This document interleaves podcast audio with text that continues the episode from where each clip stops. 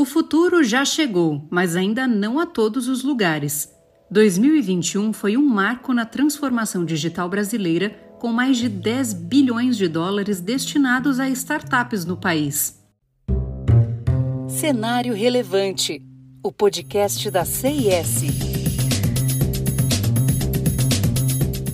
Com alto índice de penetração de tecnologia na economia, a perspectiva é positiva na geração de valor para que o Brasil alcance níveis dos Estados Unidos. Contudo, passamos agora por um cenário de ressaca, com excesso de liquidez, juros baixos promovidos por bancos centrais, o que caracterizou um ambiente de crescente inflação.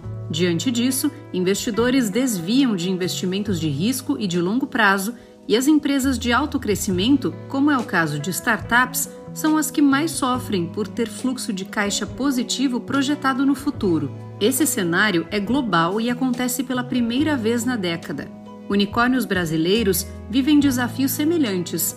Fundadores e executivos são cobrados por decisões para manter as empresas na melhor rota, mas a transformação digital da economia dos Estados Unidos acelerou quase 10 anos antes do Brasil, vantagem que reflete nos principais índices.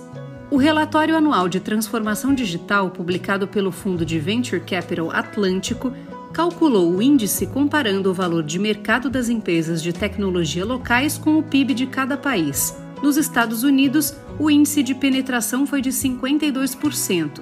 Aqui no Brasil, o valor ainda beira os 1,5%. Outros países em desenvolvimento, como China e Índia, têm taxas que variam entre 15% e 20% vê-se uma enorme oportunidade de geração de valor, quase um trilhão de dólares para atingirmos os níveis americanos, o que seria possível ao longo da próxima década ou até antes, de acordo com especialistas.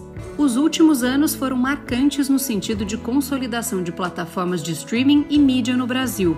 Temos como exemplo a Netflix e o TikTok, e os comportamentos que foram acelerados pela pandemia, como compras online e aplicativos de delivery, que acentuaram as curvas de crescimento durante a crise sanitária.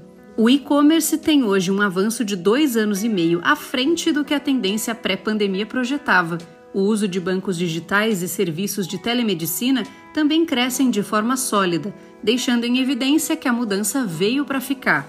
Tudo isso nos prova que tempos de baixa são também tempos de oportunidade especialmente no Brasil, questões estruturais de desigualdade em áreas como saúde, educação e economia podem ser focos de avanço através da tecnologia e da inovação. Não deixe de acompanhar os conteúdos do Cenário Relevante, o podcast da CIS. Siga a CIS no LinkedIn e acesse nosso site csprojetos.com. Até mais!